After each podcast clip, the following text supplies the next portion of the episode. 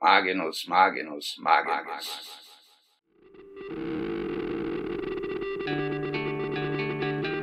Podcastle, o primeiro podcast brasileiro sobre xadrez.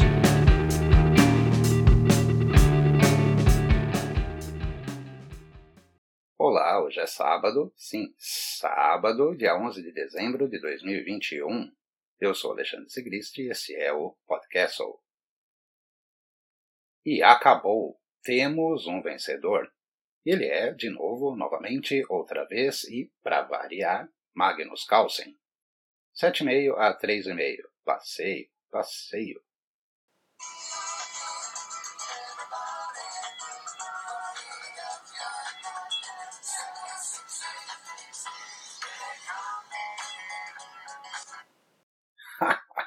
Você viu Magnólia comemorando no carro com essa musiquinha? Figuraça, figuraça.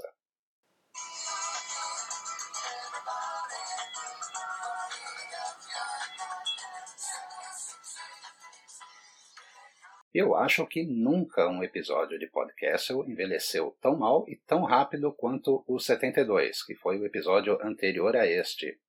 Aquele episódio foi ao ar na quinta à noite. Logo no outro dia já tivemos jogo decisivo em Dubai. E que partida, que partida foi aquela? Quase oito horas de jogo. 136 lances. Eu vou repetir. 136 lances foi a partida mais longa da história das disputas pelo título mundial de xadrez. O recorde anterior era da partida Korchnoi-Karpov, em Baguio 1978, 124 lances. Foi a quinta partida do match e terminou em empate. Inclusive partida bem tensa, mas com um finalzinho instrutivo. Voltando ao Magnepo, a disputa pelo título mundial de xadrez entre Ian Nepomniachtchi, da Rússia, o desafiante, e Magnus Carlsen, da Noruega, o campeão mundial, não foi só a sexta partida, que foi disputada na sexta-feira, que terminou com o vencedor.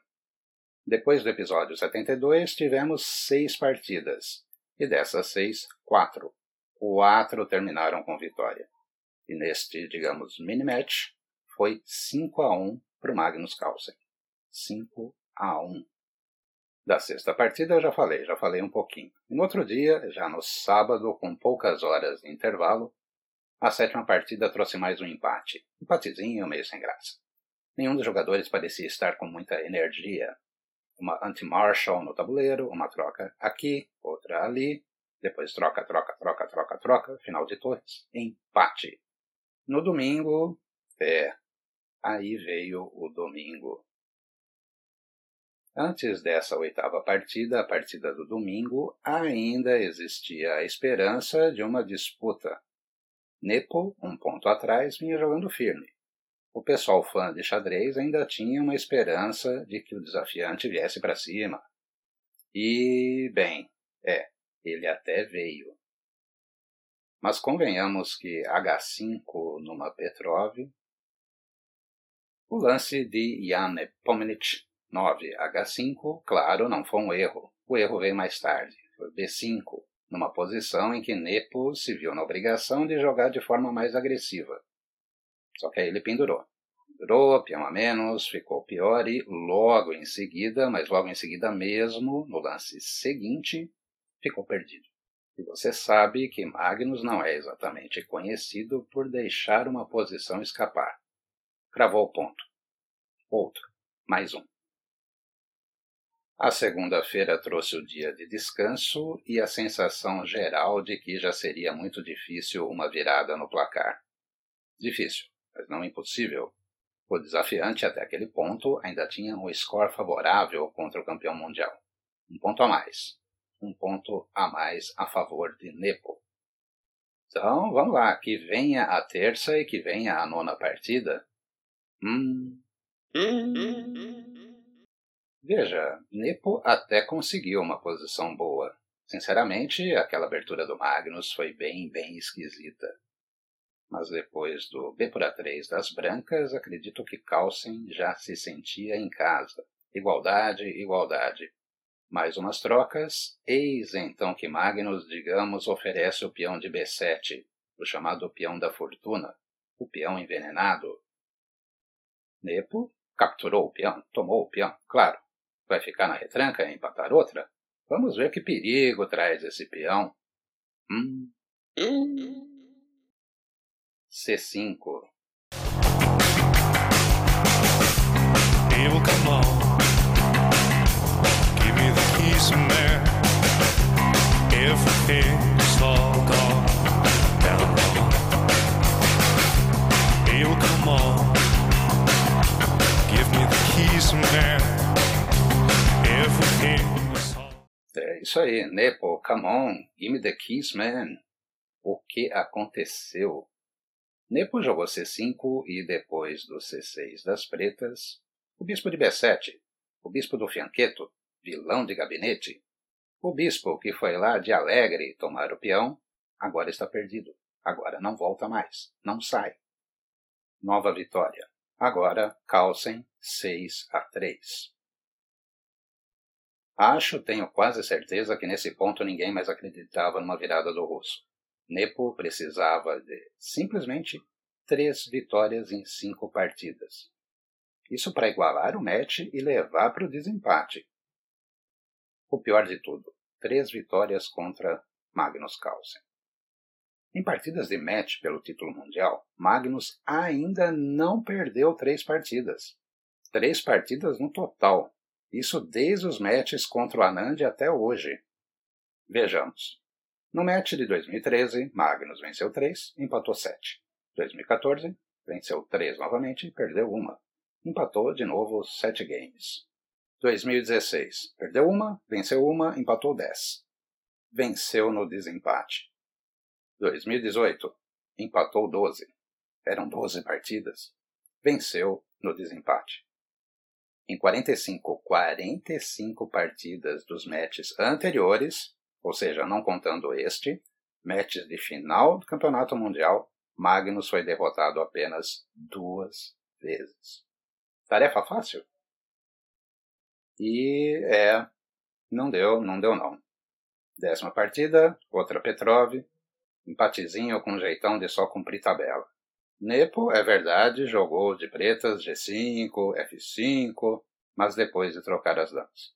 Carlsen empatou lendo gibi. Fato curioso, hein? Na Petrov, Nepo jogou H5, G5 e F5, mas não foi no mesmo jogo e, ao que parece, não na hora certa.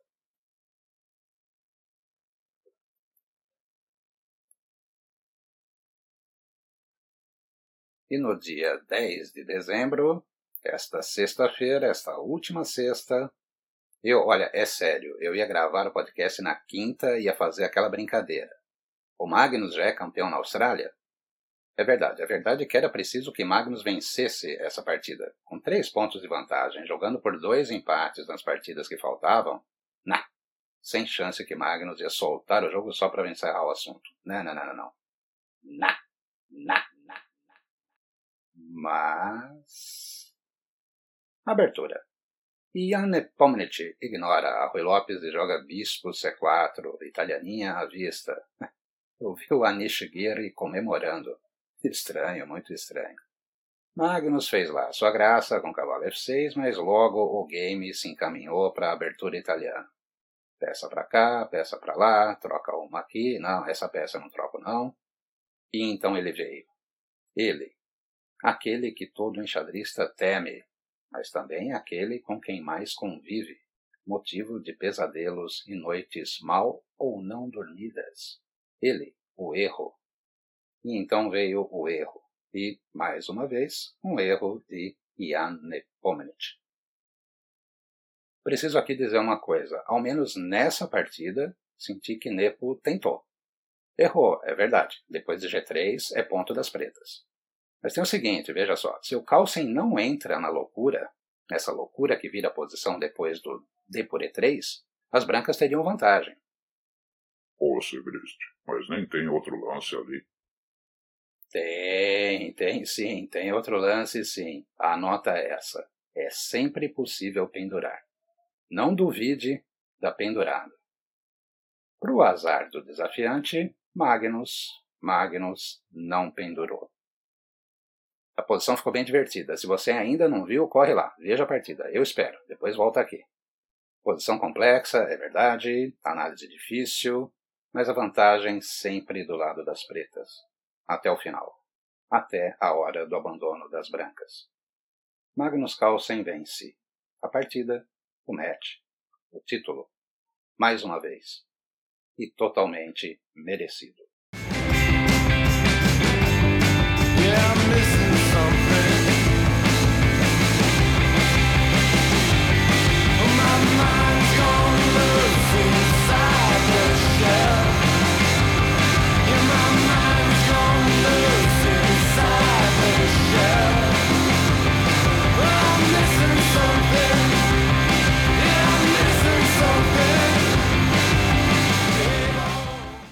A boa, a mais ou menos e a bad.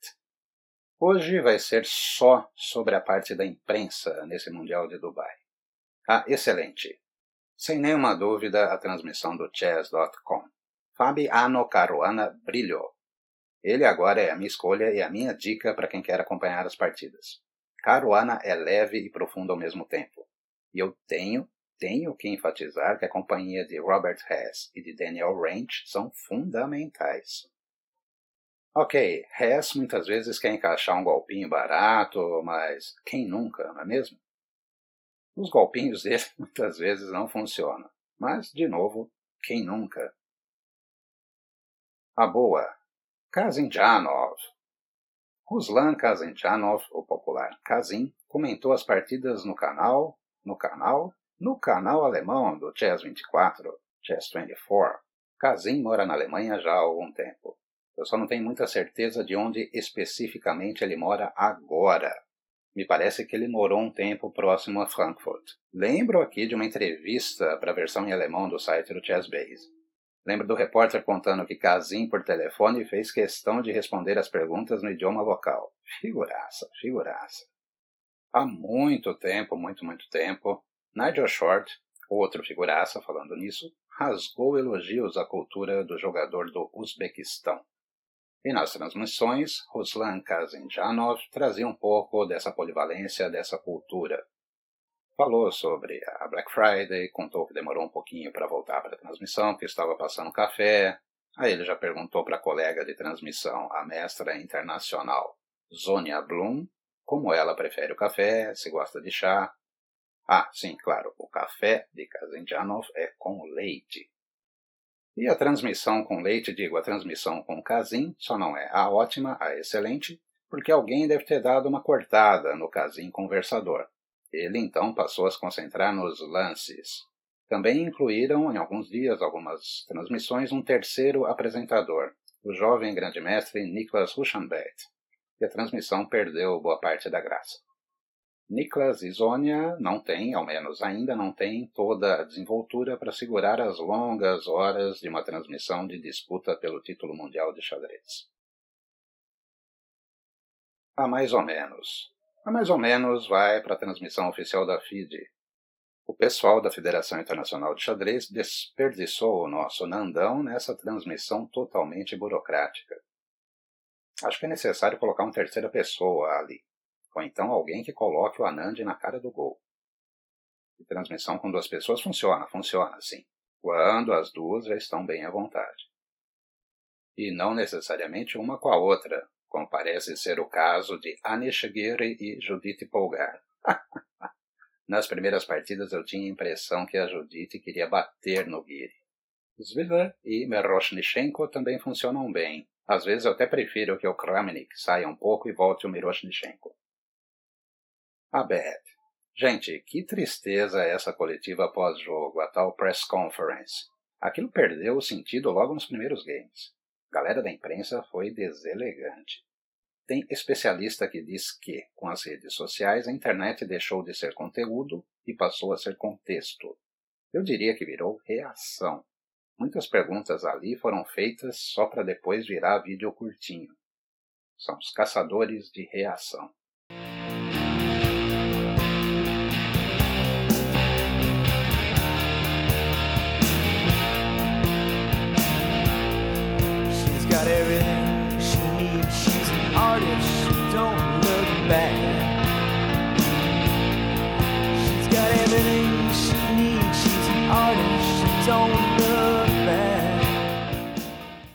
Aquele, Aquele abraço, abraço, abraço, abraço, abraço especial para Cláudio Marcolino, aniversariante do dia 7 de dezembro. Parabéns, mestre.